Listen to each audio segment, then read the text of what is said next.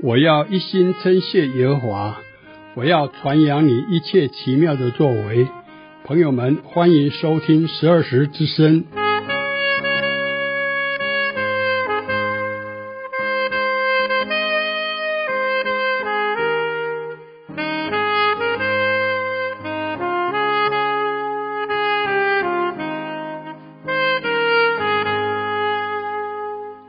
亲爱的听众朋友，早安！欢迎您收听十二时之声。我们播出的时间在每周六早上八点到九点，长隆之声八八点三播出。欢迎听众朋友按时收听。我是今天的主持人丽青，我是名词。对了，丽青，嗯，你有没有发现今年台南市的圣诞节的活动特别多，特别热闹？是啊，乐活广场啊，对啊，还有海安路，而且不只是这样子，在那个市政府的西侧的广场，还有一些音乐会，嗯，同时各教会也派出最精华的唱诗班，或者是音乐侍奉人员来加入共襄盛举。对，哎，你有没有发现？嗯哼，我们教会也有派出我们最精华的萨克斯风乐团去表演了。有啊，其中啊，嗯，还有我们的黄牧师也在里面，嗯，他也在吹萨克斯风，在表演呢。是啊，你会觉得很奇怪，牧师平常不都是很忙吗？他怎么也会参加这个这个敬拜表演啊？对，因为他今年退休，所以他比较有多余的时间来用音乐。继续的来服侍传福音。哎，我们不是知道说牧师一般是跟我们平常的行业不一样吗？他特别忙。对，所以我们今天才要来邀请黄牧师来我们当中。他到底在这四十一年的牧师生涯中发生了什么酸甜苦辣？我们要邀请他来到我们十二时之声，我们来访问他，让我们听众朋友来了解一下牧师这个行业到底。哎，有什么不一样的？那我们先来听一首轻快的诗歌，是出自于赞美之泉，蛮有能力。诗歌过后，就要来跟各位听众朋友介绍今天的特别来宾黄风明黄牧师，他要来跟我们分享什么内容呢？敬请期待，不要转台哦。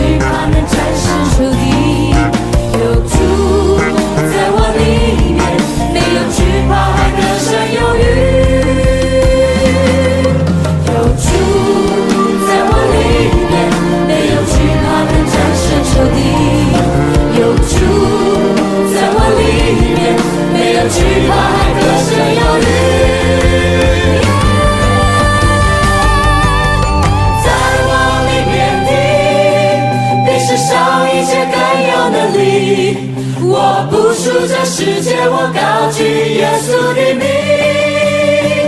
我宣告，在我里面有，我是拥有满有能力。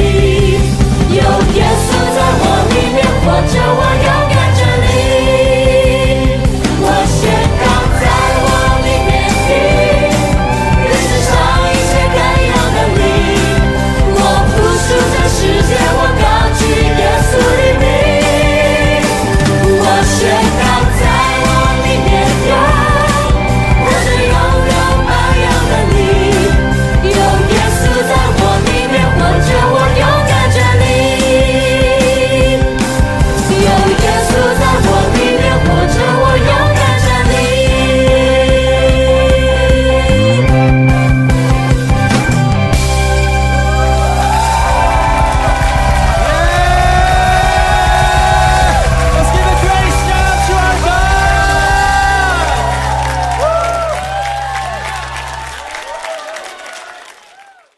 到十二时之声，我是丽青，我是明慈。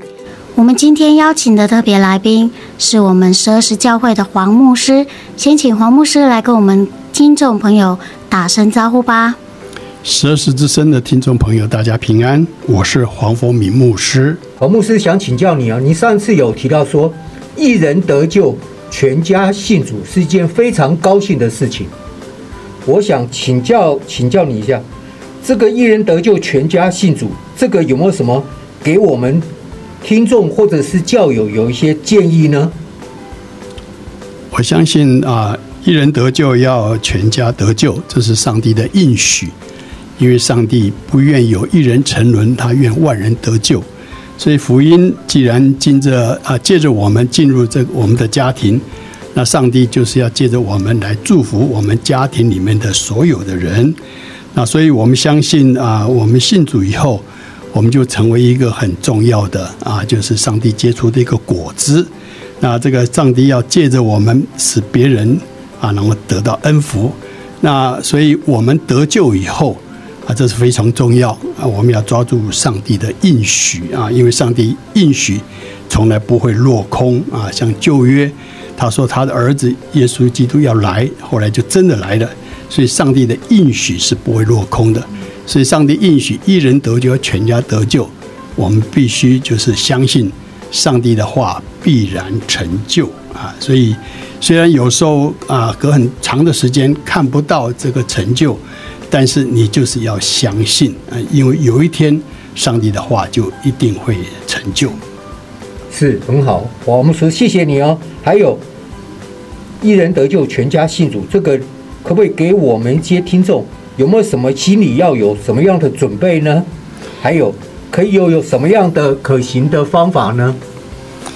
呃，我相信就是当在家庭里面，当我们一个人第一个开始信主的人呢，他心里要有个觉悟，就是要背起十字架，因为大家的眼睛耳目都在观看你是不是有改变。啊，所以这个非常重要啊！如果大家看到你行为或者是生活有改变、有见证，那自然大家就很羡慕这个真理，羡慕他所信靠的神啊！所以我相信这个头一个果子是非常重要的，这个会影响到全家的人，也借着因为一个人信主，所会带来许多的祝福，有平安、有喜乐，或者是。啊，贫穷变成富有，或者是病得到医治，我相信这些都是一个见证。是是是，是，所以我们第一个信主的人就是要做好自己，然后做好见证，然后才可以邀请我们的家人，他们才会觉得，嘿，你相信的主耶稣是一个又真又活的。对，黄牧师，我想请问你，曾经提到因为服兵役有圣灵的感动，才决定要走这一条服侍教会的道路，当牧师。圣经上曾经说，我们不要消灭圣灵的感动。圣灵的感动是指年轻人做异梦吗？还是随机翻翻圣经上面所说的话语，当作神对我们说话呢？我相信神啊，对我的带领是一步一步的哈，因为。呃，从我最啊绝望的时候，我祷告主民就得救，得救以后，上帝就一步一步的带领我，让我这个睡不着觉就得医治了。后来流鼻血的病也得医治了。嗯。啊，后来我去当兵了，因为啊，这个保持跟神的关系很重要，所以我圣经都随身携带，然后在睡觉前都会读经，会祷告。有一次呢，因为我在虎尾的训练中心，我是当分队长，我有自己的房间，所以有一次在睡觉前呢，我就读经啊祷告。那我那天读的圣经刚好是撒母耳记上的第一章、第二章那个地方，讲到上帝呼召撒母耳啊。那那天读完经呢，我就祷告就睡觉了。可是好像梦就就在在夜间，忽然间就好像。主耶稣好像来到我的床边，告诉我说：“你要出来传道。”哇！那当时我就想说，不可能的，因为我们家只有我一个人信主啊。我因为信主，我的父亲非常的反对，所以我觉得不可能，我就拒绝。但是拒绝。上帝的呼召，我的喜乐或者平安或者那些好的感觉就消失了。嗯，我都很紧张，想再去找回来。或者再分开圣经，圣经告诉我们说，不可以消灭圣灵的感动，要顺服。所以我就开始啊挣扎，然后慢慢最后就想着说，真的就是要顺服啊，没有没有其他的办法。所以也是硬着头皮。然后后来我退伍以后，就真的就去考神学院。就顺服，那我相信顺服，那上帝会负责一切啊！上帝会啊，供应我一切所需用的，因为不可能说一个人当兵自己带粮饷啊！所以我相信我呃接受上帝的呼召以后的上帝会负责一切，所以也就靠着信心就踏上了这条路。对，顺服即蒙福。那牧师，我想请问你，从来没有想要放弃过吗？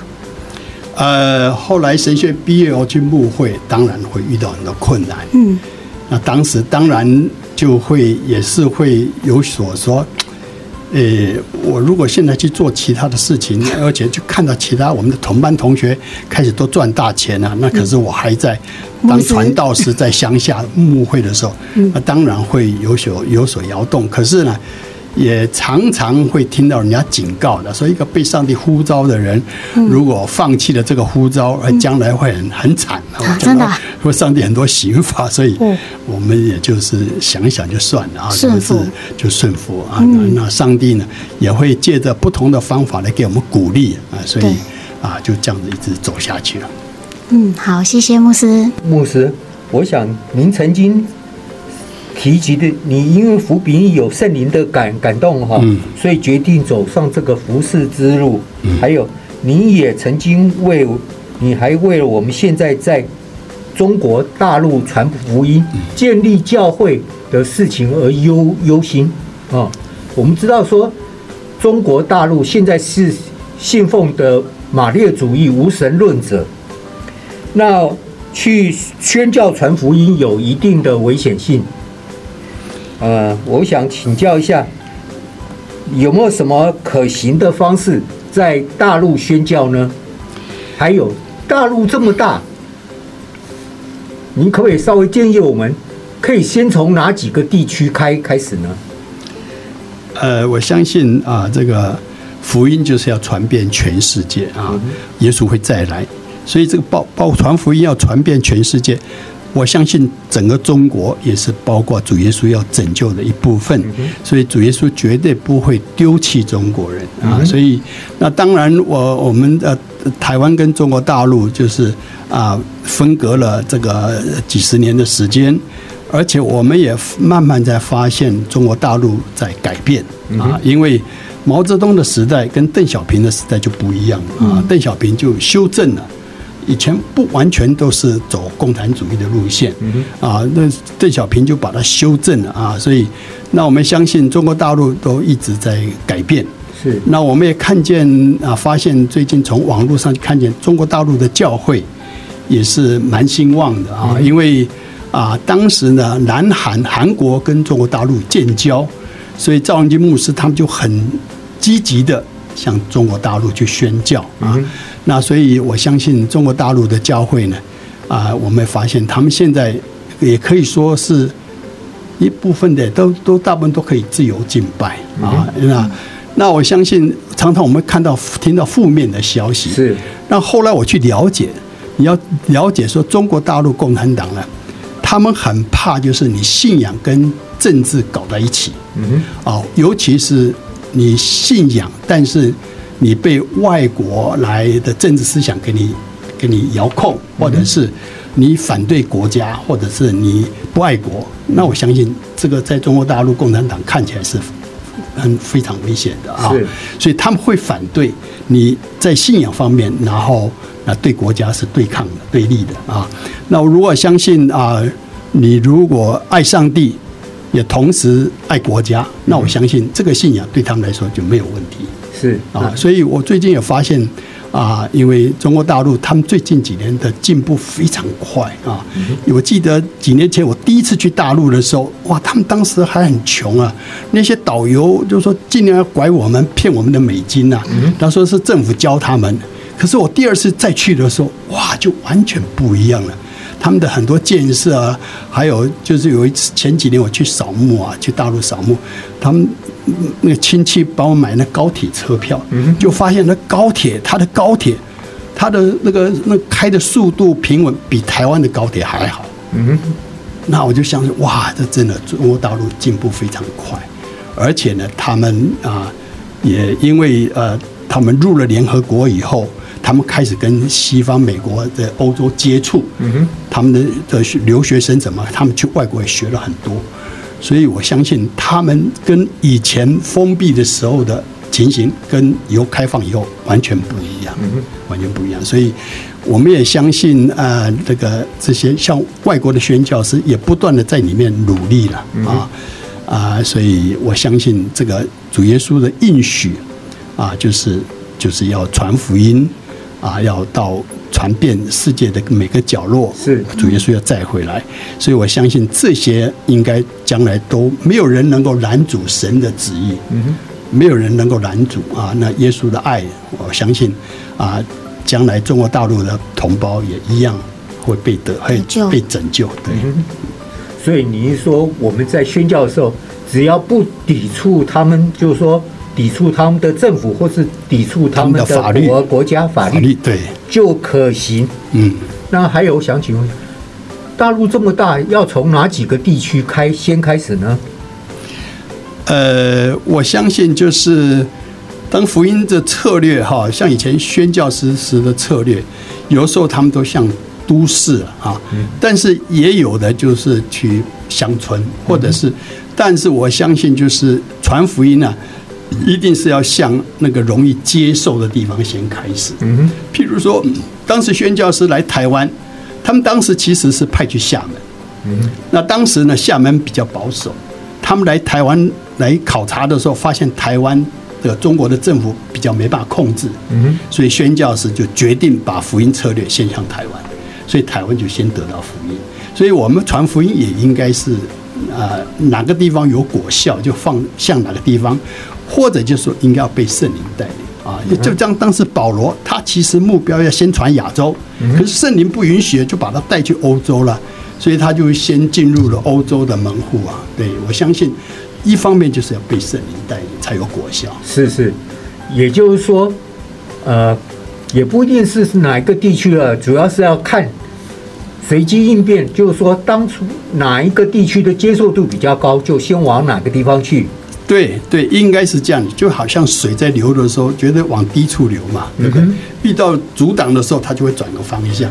对，那我相信这个福音就像水流一样，是，呃，就是呃，往哪个地方有渴慕的地方，就先往那个渴慕的地方去。是，所以经上有提醒我们，传福音也要灵巧，像蛇一样。对对，和平像鸽子，对，没错。是是是。顺着圣灵的带领，嗯，好的，那我们先来听一首好听的诗歌，是出自于谢宏文台语诗歌《愿湾》。听完诗歌，我们再回到访谈现场。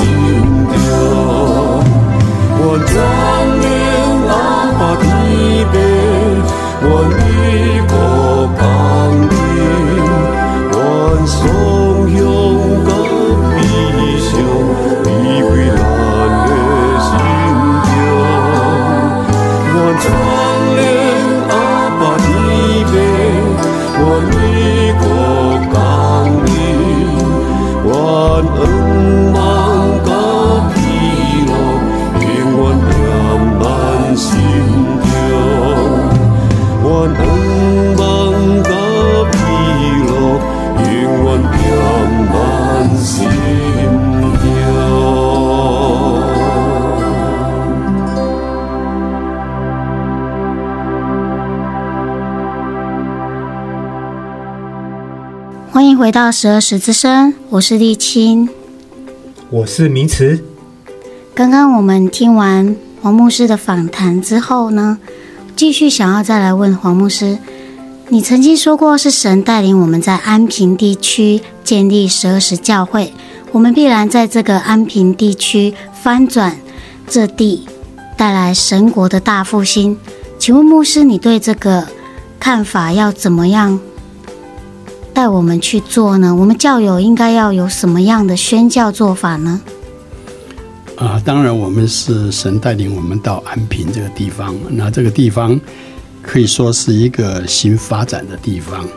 那我相信这个地方它的整个它的这个它的计划啊，像譬譬如它的街道都是方方整整的，不像中西区或东区那那种古老的都市那种小路啊，那种杂乱杂乱。对，嗯、所以而且呢，我们也看好这个地方，因为市政府也迁来这边，嗯，法院也迁来这个地方，所以表示呢，将来台南市这个地方是一个重要重要的地方。对，所以那当然现在高楼大厦越盖越多。所以迁来的人也越来越多，嗯，因为我记得，哎，十几年前我们搬来的时候还很荒凉，可是现在一天比一天热闹，嗯，所以我相信神带领我们来这个地方是不会错的啊，将来我们教会可以在这边大大的发展啊，大大发展啊，而且慢慢我们可能会有会这附近的的会有会增加，嗯，啊，会加会就所以就慢慢的可以说就是定根在这个地方。那我们要怎么做呢？比如说要去怎么传福音呢？当然现在因为我们自己本身的力量啊也很薄弱啊。所以啊，譬如说，我们有时候像林牧师现在做的这些慈善的工作，嗯、也可以呃，就是有时候会结一些果子啦。嗯，那譬如说，现在我们这个博人呢，他的萨克斯风团，嗯，也会接触到一些，因为学萨克斯风这些都是学院都比较就是比较有钱的，或者比较高级的哈，嗯、所以我们不管是高级的，我们也接触。那些啊，那些低收入户，我们也接触，因为我相信福音是要传给每一个人啊。那那教会在这个地方啊，这个是因为天国就好像一粒芥菜种，本来很小一粒，可是将来它会变成一棵大树啊。所以我相信教会是有生命的啊。那它会随着时间的进步，然后教会会有发展，会大大发展。嗯。对，我都常常看到黄牧师跟萨克斯风团他们去和乐广场啊，或者是去海安路啊，表演一些报平安的一些音乐歌曲。我觉得听到的民众也会感觉到很平安。牧师，既然您常常跟萨克斯风团合作出外表演，那是否就是说您退休之后要朝向这个音乐服饰的路来走呢？啊，是的，因为这个牧师这个职分会退休，七十岁一定要退休。可是传福音的工作这不能退休，是是，就是一定要传福音到建主的面啊。所以那退休下来啊，我本来就一直想要去大陆宣教，可是上帝都没有开路啊。常常去探听那些去大陆宣教的牧师，他说：“哎，你要不要帮我介绍去啊？怎么样？”可是都一直找不到门路，所以。所以要去大陆的，上帝没有开这个路。那那我相信说，呃，这个教会的音乐方面，这个服饰啊，应该是啊，这个是需要的啊。为为什么？因为我们有敬拜赞美，可是你要知道说，这个大卫啊，他就是。发展敬拜赞美或者用乐器啊，他是蒙上帝祝福啊，所以那所以我开始就有学小喇叭，可是小喇叭高音吹不上去，吹得耳红 面红耳赤的。李牧师说，你怕我中风，所以叫我不要吹了。就问博人，博人说，哎，你来吹电萨啊，电子萨克斯风，呃，不用力啊。那可是电子萨克斯风吹吹有一段时间就觉得他。比较不着调啊，不是很正式的，所以后来我们就要升级了。所以我们我现在吹高音的萨克斯风。那跟博人他们出去啊，也呃，每次我们去演奏的时候啊，博人都会安排有一段时间让我短讲。所以这个无形中就是有一个啊，有一个讲话的机会啊，就传福音的机会。嗯，所以那天和乐广场啊，就叫我讲到五分钟啊。后来以后，我们又去那个演奏曲啊，他们也是请我们去演奏啊。博人也是叫我短讲，那所以那都是一个传福音的好机会，是是是好机会。而且我也看教会的历史的发展啊，像北欧的地方啊，他们都是比较强调走音乐的路线，是啊，所以像圣诞节啦，或者是跨年呐，哦，他们就是演奏啊，音乐演奏啊，在音乐。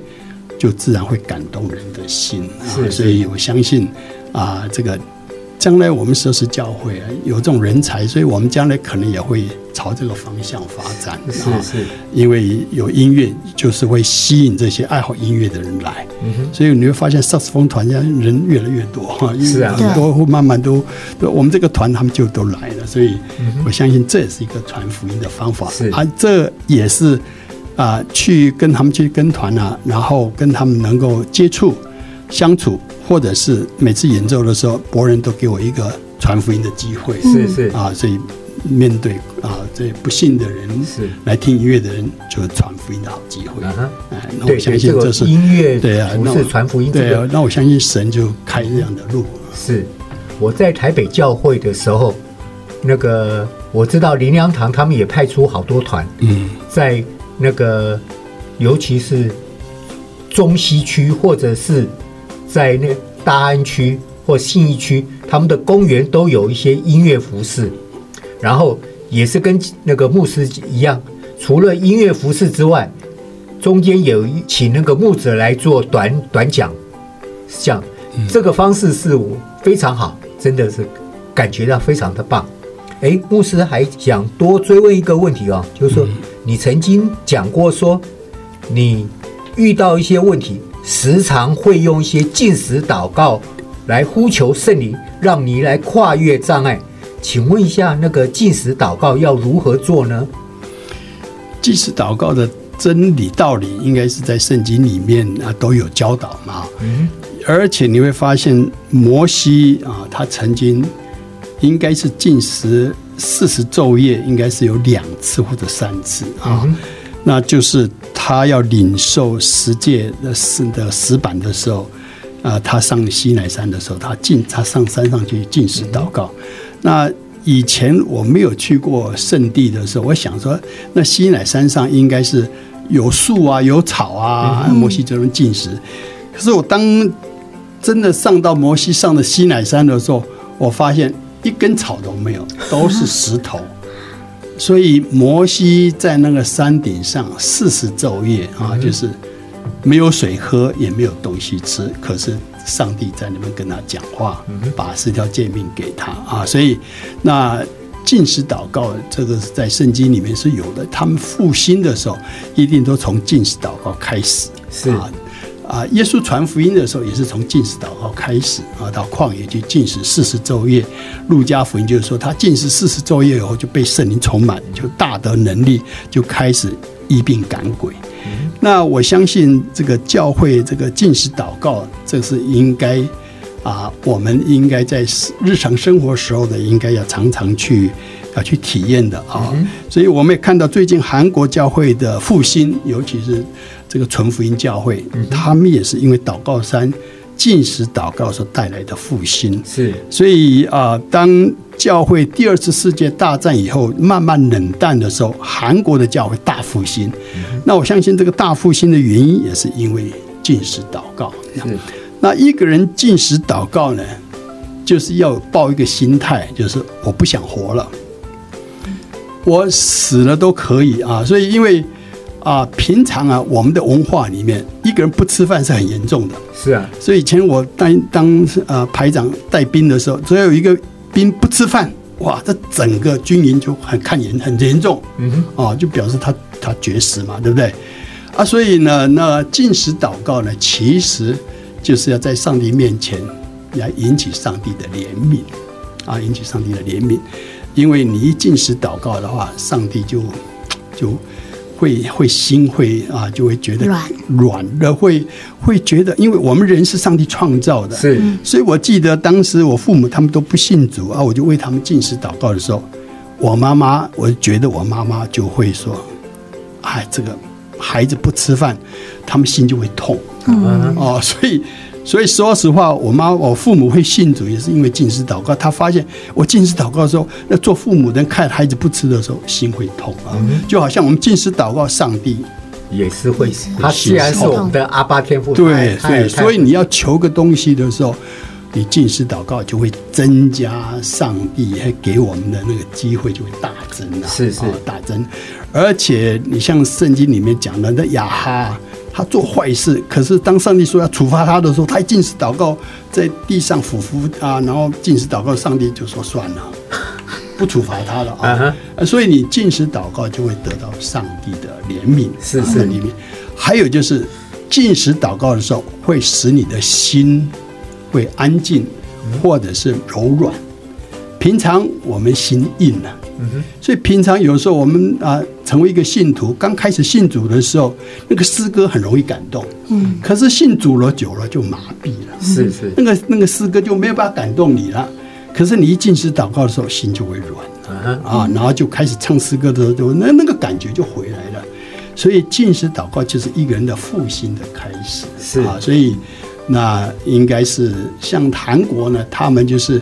因为他们有推动小组嘛，哈啊，小组长要去带领小组，要需要能力嘛，所以他们需要能力的时候，就上祷告山去进食祷告，得到圣灵充满以后，就开始又回去服侍。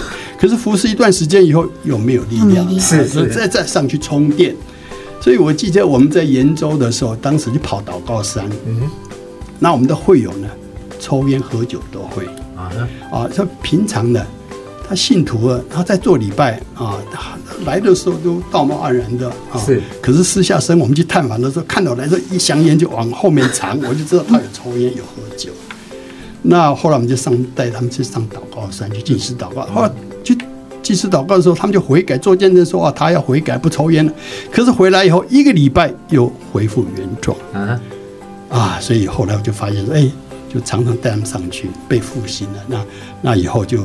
后来我们自己当时在研究所也设祷告院，然后让他们能够继续保持过圣洁的生活。是，那就是禁食祷告是在我们的生活当中是有需要的，在我们基督徒在我们生活当中是需要的。黄黄牧师，您既然这样大推那个禁食祷告，对我们听众会有帮助，那有没有说禁食祷告？之前我们知道进食祷告要有做哪一些基本的动动作，有没有建议给我们听众呢？啊，进食祷告要有准备心啊，你就是要立下一个目标。嗯哼。还有就是你进食祷告要慢慢进入状况，你不要说我今天吃一大餐，我下个下 下一餐说我要进食了，嗯哼，这样子对身体不好。嗯哼。你要慢慢减食，从三碗变成两碗，变成一碗，然后进入进食。然后你恢复的时候也一样，不能说啊，开始吃的时候，哇，那都我们有一次去苗苗栗祷告山带神学学带神学生去啊，神学生也进食祷告哦，一要要吃的时候赶快吃，结果回来的时候在游览车上就拉肚子啊。那所以这个其实进食祷告是在训练我们的忍耐性，嗯哼，哦，你不要被诱惑哦，因为亚当夏娃就是因为。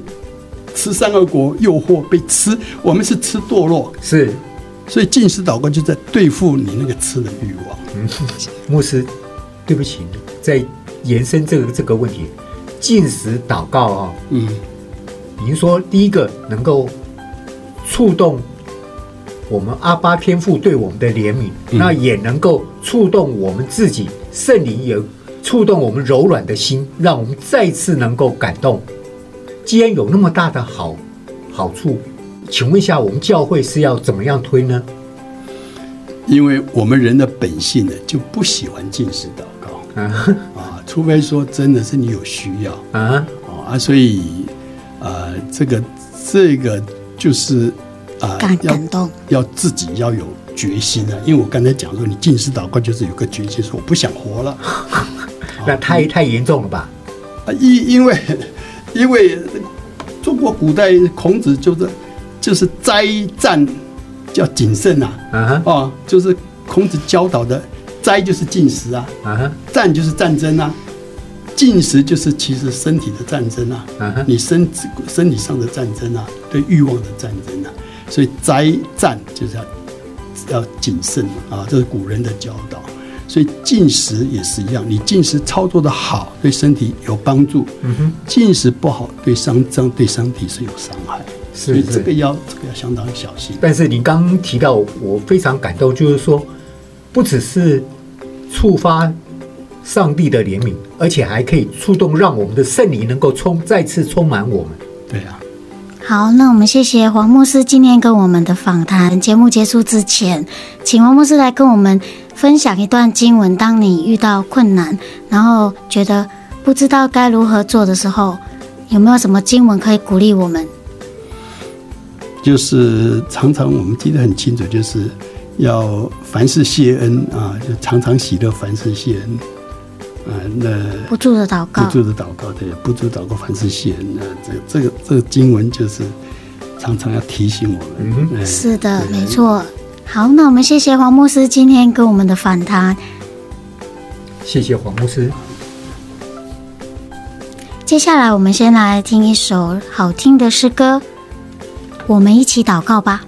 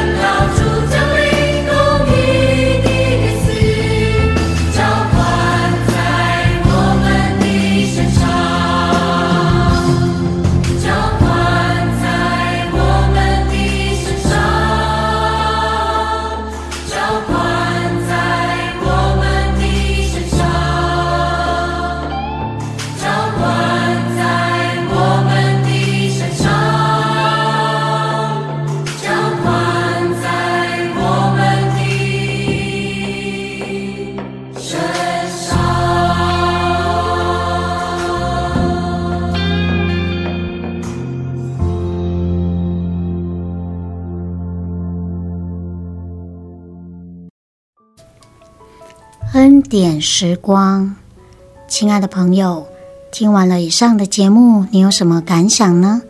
是不是觉得今天的节目很感人呢？接下来是恩典的时光，要跟大家分享禁食祷告的力量。这个主题跟受访者今天的分享有关。黄牧师在他的服事四十一年后退休感言当中提到禁食祷告的力量。接着我们就来谈谈这个主题吧。黄风明黄牧师是台湾基督长老教会的专职牧师，在他年轻的时候，有一天听到上帝的呼召，就毅然决然地放下手边的工作，献身于基督教传道的工作，忠心于教会的牧养，带领人信耶稣，忠心服侍教会，不遗余力。前后约四十余年。神学院毕业后，他曾在彰化、云林、屏东以及台南等地的教会牧会，并先后顺利完成了多间教会的建堂，深得会友们的赞扬。黄牧师是一个忠心的好牧者，值得我们学习。二零二一年，黄牧师因戒灵从台南十二时教会退休，在今天的退休感言中。黄牧师提到，他牧会的生涯中最难忘的一件事是带领他父母信耶稣。黄牧师当上牧师后，父母都还没有信耶稣，儿子是牧师，父母没有信耶稣，确实很尴尬。于是黄牧师想尽办法要让父母信耶稣，但是试过很多方法，仍然无效。后来，他实行了圣经中所教导的禁食祷告的方法，终于让他的父母先后信了耶稣。为什么进食祷告的力量这么大呢？因为进食加上祷告会感动上帝。进食祷告使我们的心专注，并表现我们对事情的迫切性，这是上帝所喜悦的。这种心态使上帝乐意帮助我们。进食的时候，我们是抱定必死的决心。这种决心表现出我们对神虔诚与坚定不移的信心。所以，敬虔的祈祷，上帝必要垂听，并且成就大事。人的心是刚硬的，令人信靠耶稣真是不容易。但是，只要上帝愿意动工，这一切都变得可能。因为上帝是独一的真神，是全知全能的，在他绝无难成的事。更重要的，他是慈爱的神，愿意听人的祷告，也愿意帮助人。当你遇到困难无法解决的时候，你可以靠着进食祷告的方法来向上帝祈祷，他必定会帮助你解决困难。你相信吗？你愿意试试看吗？愿上帝赐福于你，愿你平安。听众朋友，你现在收听的节目是十二时之声。今天我们访问黄牧师，已经到了节目的尾声。听完今天的节目，名词，你有什么感动或想法呢？哦，其实我最感动的是。没有想到说这个禁食祷告的威力是这么的大，嗯，而且禁食祷告的牵涉的层面也那么的广。禁食祷告不只是对我们肉体欲望的一个克制，而且它能够又重新能够引导圣灵来充满我们，重新变成一个更更新的我们。所以禁食祷告，我真的也要开始好好来慢慢操练，嗯。那你呢？你有没有什么感动呢？嗯，我非常向往黄牧师退休后的生活，这也是成为我一个未来的目标。我也希望将来我也有机会能够跟黄牧师一样，带着我最喜欢的乐器长笛，到处去传福音，到处用音乐来服侍。哇，真的很棒哎！这个目标真的是很明确，而且是很棒的一个目标。是啊，听众朋友，听完今天的节目，不知道你对退休后有什么打算或想法呢？听众朋友，喜欢我们今天的节目吗？欢迎你可以跟我们联络哦。我们的电话是零六二九七七七五二零六二九七七七五二，或是你可以来信给我们，地址是台南市安平区建平十四街二十五号。若是你想更进一步了解基督的信仰，也可以来信或来电索取认识耶稣的课程，牧师会亲自带领你来认识这位全能的神耶稣基督。也欢迎听众朋友可以到您附近的教会聚会哦。节目最后，我们再来播放一首歌曲。我们要在诗歌当中跟听众朋友说再见喽。愿上帝祝福你，天天喜乐充满你。下周六同一时间，请继续收听十二时之声。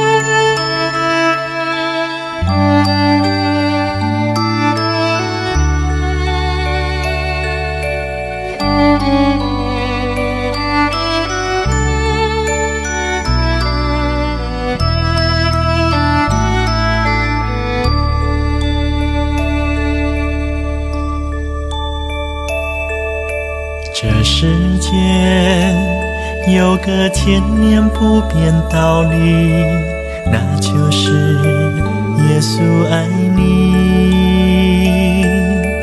在世上没有任何的逼迫患难，能使我们与神的爱隔绝。你是否愿意同为神的儿女，一生让耶稣爱你，在世上没有任何的困苦愁烦，能使我们与神的爱隔绝。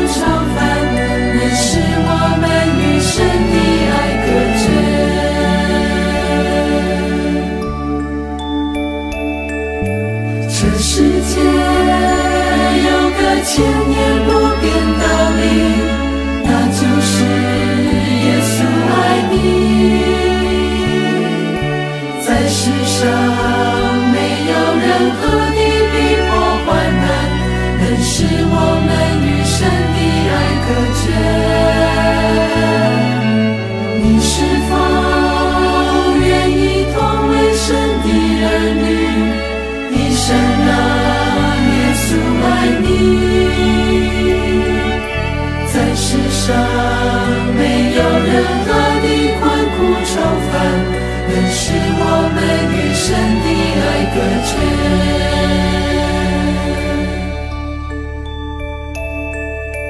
在世上。没有任何的困苦愁烦，能使我们与神的爱隔绝。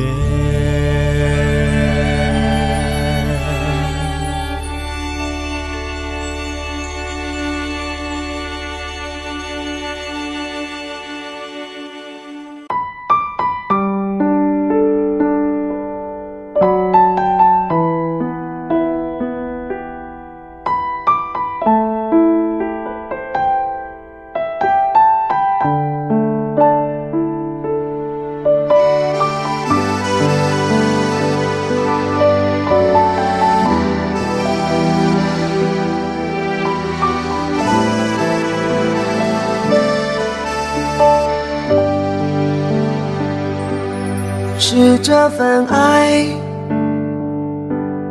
祝你走向世家；是这份情，祝你甘心舍命；是这份爱，祝你默然无怨；是这份情。祝你爱我到底，祝你爱拯救了我，救我脱离罪恶，带领我进入光明中，享受主。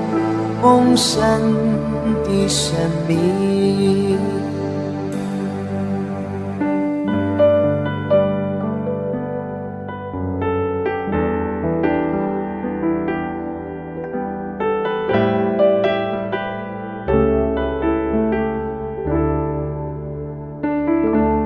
是这份爱，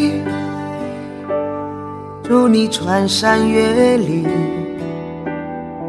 是这份情，祝你门外等候；是这份爱，祝你深情呼喊。我的家哦，起来与我同去。冬天雨水已止住。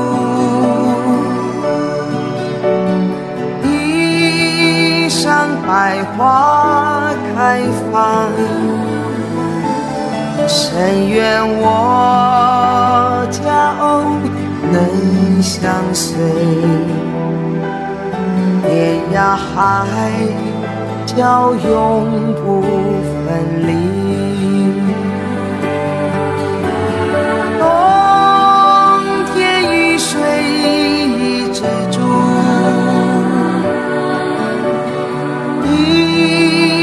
让百花开放，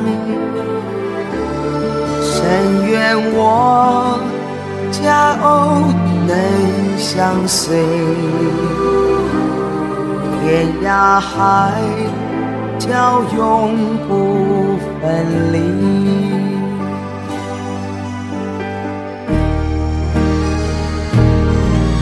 是你是你。耳边呼唤，是你的爱，擦干脸庞泪水，是你是你，一直破碎心灵，是你的爱，我愿奉献一生。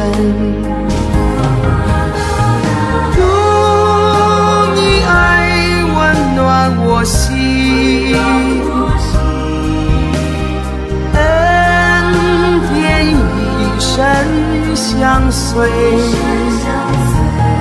惟愿我紧跟主脚步，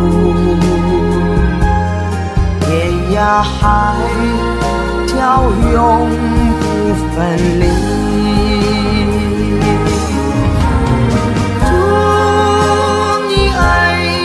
救了我，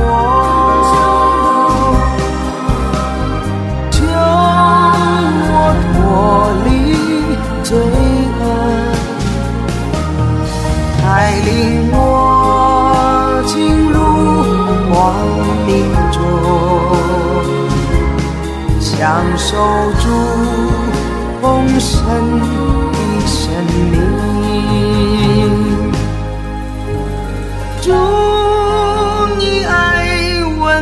我心，恩典一生相随，惟愿我紧跟主脚步，天涯海角永不分离。